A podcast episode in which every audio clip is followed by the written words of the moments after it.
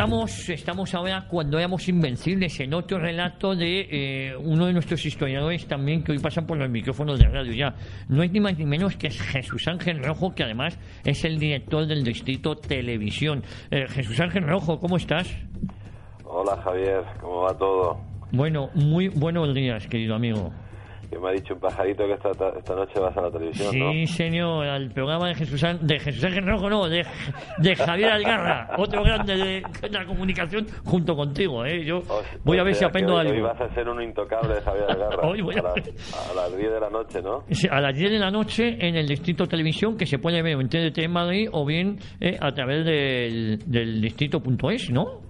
Sí, de tv.eldistrito.es. Sí. tv.eldistrito.es. tv.eldistrito.es. Pues nada. Pueden ver en la frecuencia 45 y 57 de la TDT de Madrid y Toledo. Y si están fuera de Madrid, pues en www.tv.eldistrito.es. También te digo una cosa, aquellos que no se hayan saturado con estas cuatro horas de radio mañanera, pues eh, esta tarde, esta noche a las 10, dos horas más. Además, hoy, hoy vas a tener un... ¿A quién no me asustes? Luego no se presentan, ¿eh? Vas a, vas a tener una persona que, que, quiere darte mucha caña, me ha dicho. Joder, macho, siempre me dicen lo mismo, ¿eh? Pero yo que soy el pim pam pum, ¿yo qué soy? el viernes pasado estuve muy a gusto, ¿eh? Muy a gusto. Sí, hombre, sí. Vas a estar a gusto. Oye, y, y, este, y ¿hay alguna sorpresa, algún invitado más que podamos decir en antena o prefieres que sea sorpresa? Yo creo mejor que sea sorpresa para que lo vean. Bueno, qué cachondo eres. me tomé el bueno, sorpresa, ya, ya, te hemos invitado a ti y ya, tres más. Ya, ya, pero yo me gustaría saber los tres más, macho. Pero a mí nunca me decís ni los temas ni los invitados. Porque ayer cuando me llamaron de producción de tu televisión, lo pregunto, no, nos han dicho expresamente que a usted no se lo digamos, para que le pide, para que le pide de sorpresa. Digo, vale, vale. pero, te, pero en serio te dijeron eso. Bueno, eh, ya sabes que mi seriedad tiene un límite. A ver si vas a echar la bronca a alguien, ¿eh? Bueno. No, no. bueno. Uno, uno de los temas ya sabes cuál será, ¿no? Eh, eh, estoy perdido porque hay tantos de, de, de Pues bueno, uno de los temas es precisamente, desgraciadamente, es de lo que vamos a hablar Ah, hoy bueno, claro. en, en el programa de hoy. Hoy nos traes a un nuevo traidor a España, ni más ni menos que Puigdemont. Sí, Puigdemont, ¿Quién es este sujeto? que yo en el, eh, en, en el libro le he tratado como el último traidor a España, el gran traidor, pero seguramente que será el penúltimo. El ¿no? Esto penúltimo, como- siempre hay como, último. eh, esto es como cuando estás con los amigos y siempre te toma la penúltima copa, ¿no? Pues, en Esa este es la que caso- peor sienta. En este caso, de- desgraciadamente para nuestro país, pues tenemos que hablar del, de un señor que es un proscrito de la justicia española y que ha dado un golpe de Estado con todas las palabras y encima lo ha dado mientras que el gobierno central pues eh, miraba tranquilamente todo lo que hacía sin, sin actuar. ¿no? Estamos hablando que el Parlamento de Cataluña declara eh, declara la República Catalana con 76 y 10 nos y dos votos en blanco y 53 diputados ausentes, mientras miles de personas celebraban la declaración de independencia en Barcelona, pues un parlamento secuestrado proclamaba la República anónima del miedo. Estos son algunos de los titulares que la prensa española publicó el famoso 27 de octubre de 1917 cuando Carmen Forcadell proclamó la República Catalana como Estado independiente mientras el conjunto de la nación española se quedaba pues eh, estupefactado eh, y, bueno y el asombro internacional. Nadie se imaginaba eh, que se iba a declarar la República Catalana mm, precisamente porque ya habían dado unos pasos muy contundentes para violentar la, la ley y no se había actuado ¿no?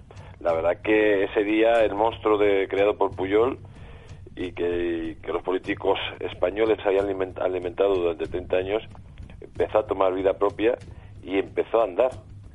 Y mientras tanto que se veía enfrente pues una raquítica respuesta de los principales partidos del arco parlamentario que en vez de intervenir la autonomía y de limpiar de delincuentes eh, se limitaron Javier se limitaron simplemente a convocar unas elecciones es la primera vez en la historia universal Mm. que a un país le dan un golpe de estado y para enfrentarse a los golpistas convocan unas elecciones. ¿Qué te parece? Y encima les animan a que se presenten. Y encima se presentan y ganan.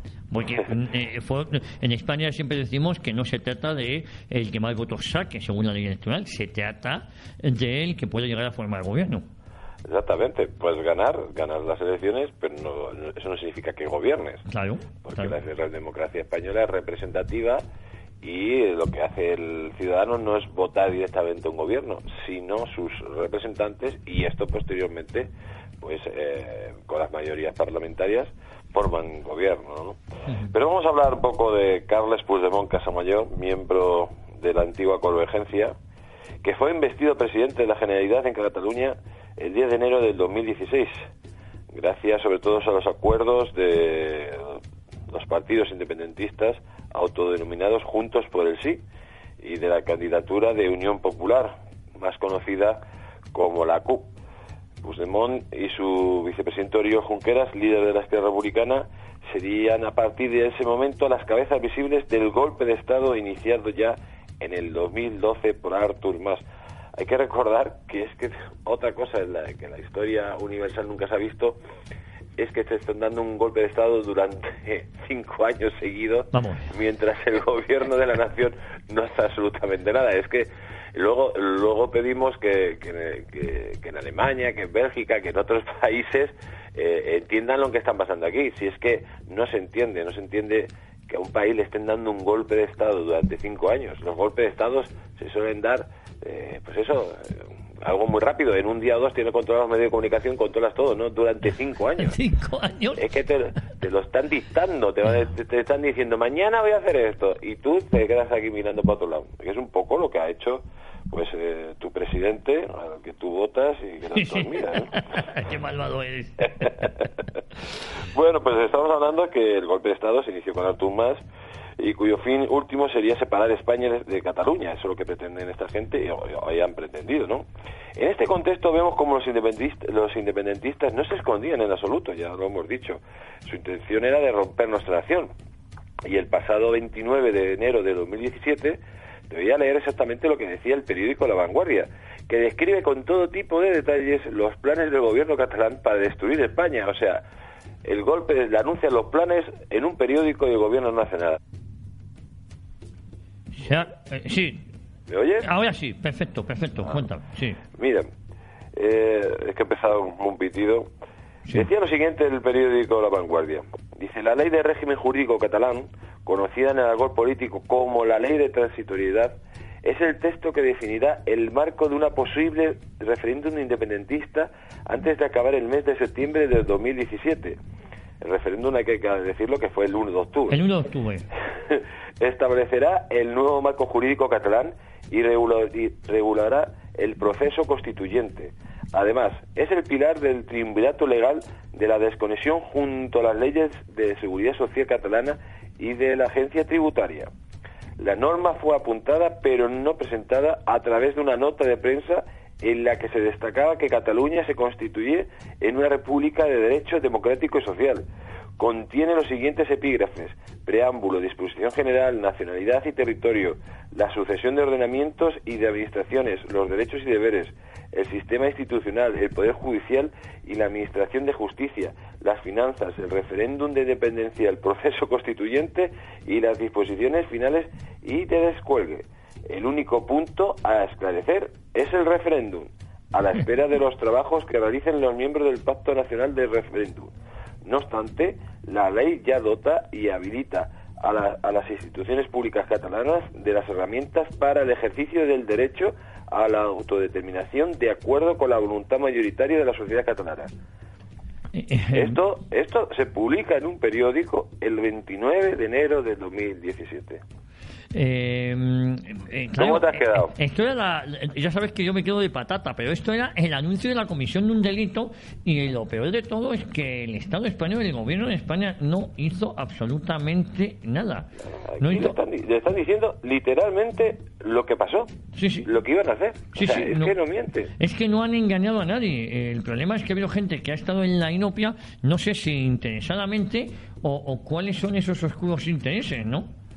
No, no, es que es, es, increíble. Y ahora mismo, bueno, que no queremos hablar porque digamos esos son hechos pasados, pero es lamentable que, que es como si yo salgo en televisión española y digo, señores, voy a asesinar al presidente del gobierno, a la vicepresidenta del gobierno, voy a poner una bomba en la catedral de Almudena y no me detiene. Fíjate, hay una cosa rara que este individuo ya marcaba, eh, si uno se lee su trayectoria política, por cierto, eh, eh, eh fíjate una cosa, ese pelo que lleva en, la cabeza, eh, él tuvo un gravísimo accidente y lo tiene para disimular las secuelas de ese, de ese accidente. ¿eh? Eh, y eso yo creo que le dejó más trastornado de lo que estaba. él ya desde jovencito montó en Gerona la Juventud Nacionalista de, de Cataluña, que era la rama juvenil de, de, Convergencia Democrática de Cataluña, que es el partido en el que se afilia, si no me equivoco, en el año 80, ¿no? siendo muy muy jovencito. se presentó alcalde de Gerona, no consigue la primera elección, eh, pero ya a partir de esa primera presentación alcalde de Gerona, eh, Jesús Ángel ya se queda él de portavoz y luego ya sería el que el, alcalde de Gerona, ¿no? Exactamente, de, Gerona que desgraciadamente pues hemos visto como en esa ciudad catalana pues han puesto una placa eh, en honor al golpe de Estado, la placa del 1 de octubre, ¿no? que es, es que es lamentable. Pero siguiendo un poco con el guion, Javier, eh, ¿Sabes cuál fue la respuesta del gobierno a lo que te acabo de leer de la vanguardia? Eh, cuéntame. Pues mira, un gobierno español que sabía de primera mano las intenciones de los sediciosos catalanes eh, quería poder calma, quería poner calma a estos monstruos con nuevas nuevas cesiones y así así lo dice directamente el delegado del gobierno de Cataluña, Enrique Milló. Reconocía que el pasado mes de febrero reconocía en declaraciones en TV3 que existía una agenda oculta de negociaciones entre el Estado y Cataluña para buscar una salida pactada al reto catalán.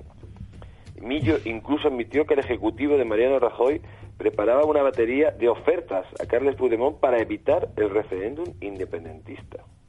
Eh, bueno, eh, te das cuenta que todo se ha cumplido, ¿eh?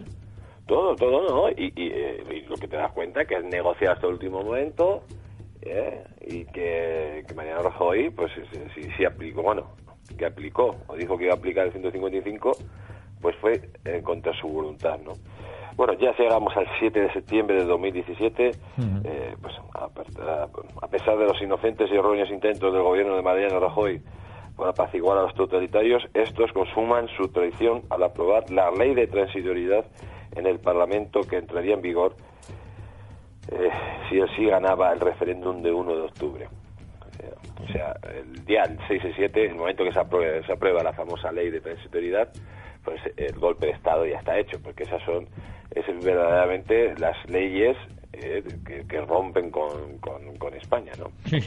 Pese a que Puigdemont había derogado la Constitución española y el Estatuto ese día de un pulmazo, el gobierno se limitaba a poner un recurso ante el Tribunal Constitucional contra la ley de transitoriedad y anunciaba bomba y platillo que no iba a celebrar ningún referéndum, que no se iba a celebrar ningún referéndum porque no había censo, urnas, papeletas ni presupuesto, lo repito. ¿eh? Decía que no se iba a celebrar ningún referéndum, como ya se celebró el 9 de noviembre del, de 2014. 2014, sí, sí. Y decía que tampoco había urnas, papeletas ni presupuesto. Que le digan al señor Montoro si había presupuesto o no. Sí, eso sería bueno también que, pues, según el juez Yaena, algo había, ¿eh? Algo había. No, no, claro, es que, todo esto parece, parece que estamos contando un chiste, pero es que es una pesadilla, ¿no? Bueno, ante, pero ante la incredulidad de toda España, el referéndum se celebra con la colaboración de los mozos de escuadra de Trapero, que desobedecen abiertamente una orden judicial que lo prohibía, y la posterior actuación de la Policía Nacional y de la Guardia Civil para hacer cumplir el mandato judicial que impedía la celebración de la consulta ilegal, pues es aprovechado por los golpistas para presentar a España ante la prensa internacional como una dictadura bananera sin que el gobierno respondiera pues, a una campaña de mentiras y patañas jamás perpetrada en la historia. ¿no? Eh, es algo que fue patético como se hizo una campaña donde mentían con los heridos, una tipa que salió con una mano rota eh, cuando no tenía ningún amato. Eh, bueno, es surrealista luego la alcaldesa de Catedral de Barcelona diciendo que la policía había violado a, a los sediciosos, toda una sarta de mentiras que es que duele todavía recordarlas, pero es que ha sucedido y ha sucedido hace nada, ¿no? Eh, Jesús Ángel, siguiendo con tu hilo argumental, el problema es que no hay viso de que nada de esto vaya a cambiar, ¿no? No, no, es que mm, decimos, no, ¿qué se va a hacer? No, que no se va a permitir. Es que te acabo de leer, o sea, eh, lo que lo que te acabo de leer pasó en el 2017, en enero, septiembre y octubre. Y es que mm, a los golpistas no solo no, no se ha limpiado Cataluña de sediciosos y golpistas y de totalitarismo, sino que le han dejado todas las estructuras perfectamente listas y engrasadas para que lleguen de nuevo y sigan con el golpe de Estado. ¿no? La verdad que es, que es increíble. Pero en todo esto hay una cosa muy buena, ¿no? Eh, todo esto que pasó, hay una cosa, que mientras los ciudadanos leales a la legalidad y miembros de seguridad del Estado son perseguidos y marcados con la estrella de David por las hordas sediciosas en Cataluña, por otro lado, pues las empresas abandonan a la carrera de Cataluña ante la posibilidad de arruinarse o de ser nacionalizadas por los nuevos amos del cortijo. Entre tanto surge la figura de Felipe VI, que en un discurso histórico denuncia la, la deslealtad inadmisible de las autoridades catalanas y exige a las autoridades legítimas que hagan frente con todas las armas de la ley a ese desafío contra la democracia. El mensaje del rey da alas al pueblo español y el 8 de octubre del 2017, ¿eh? un movimiento único en la historia de la democracia, más de un millón de personas con banderas españolas se echan a las calles en Barcelona para pedir que la ley y el orden se restablezca, pidiendo al gobierno ¿eh? que encarcela a los golpistas por haber destruido la legalidad en Cataluña. Esto fue algo, algo que ya no lo pueden parar o que quieran, ¿no? Ese movimiento espontáneo de, de- de- de los ciudadanos españoles defendiendo a su patria, defendiendo a España, eh, a pesar de que todos los medios de comunicación han intentado destruir ese movimiento, le han ofendido gravemente, a pesar de que el gobierno y los políticos han intentado parar ese movimiento, pero eso ya es un tsunami que no va a poder parar. ¿eh? Eh, Vamos a lo- ver, El eh, movimiento eh, eh, de patriotismo que se, que se ha empezado a mover en España, ya la gente está harta de, de políticos mediocres, de políticos colaboracionistas y de políticos que se saltan la legalidad, que, que están destruyendo la democracia, Javier. Eh, bueno, eh, lo que pasa es que eh, en Cataluña, eh, antes del 1 de octubre, nada era normal. Eh, para eh, ir a la normalidad a Cataluña hay que rememorarse a, a 50 años antes, ¿no? Eh, yo cuando digo esto, lo, lo digo para que no se repitan, eh, pero me temo que vamos en la misma línea de volver a repetir los errores del pasado. Eh, cuando me hablan de volver a la normalidad, eh, insisto, muy importante, nada era normal en Cataluña antes del 1 de octubre, con lo cual nos deben explicar a qué normalidad democrática nos quieren nos quieren eh, hacer retrotraer. a ¿no? ninguna. Claro, porque nunca ha habido normalidad democrática en Cataluña, igual que no la ha habido en Vascongadas tampoco, ¿eh? tampoco nos engañemos. Esto, esto te acuerdas cuando eh, los negros se escapaban de las, de las plantaciones en el sur de Estados Unidos, eh, se escapaban para buscar la libertad y cuando lo de- de- les detenían los esclavistas, le devolvían a la normalidad, a la normalidad de la esclavitud. Claro, ¿vale? eso, mira, ese ha sido un buen ejemplo. Esa, por eso digo que, que nos expliquen muy bien a qué normalidad nos quieren hacer retrotraernos. Porque nada ha sido normal en Cataluña en los últimos 50 años. No los cuenta, los últimos 50 años. No, y, y no va a seguir siendo normal, porque es que después de todo esto que te he contado, Javier, siguiendo la historia de hoy, el 10 de octubre del 2017, el todavía presidente de la Generalidad, Carlos Puigdemont, asume el mandato del referéndum ilegal. Un referéndum que ya todo el mundo sabe cómo fuera, que las urnas ya estaban llenas antes de, de empezar la votación, ¿no? Eh, y eh, el, el mandato del referéndum decía lo siguiente, Cataluña se convierte en un Estado independiente en forma república.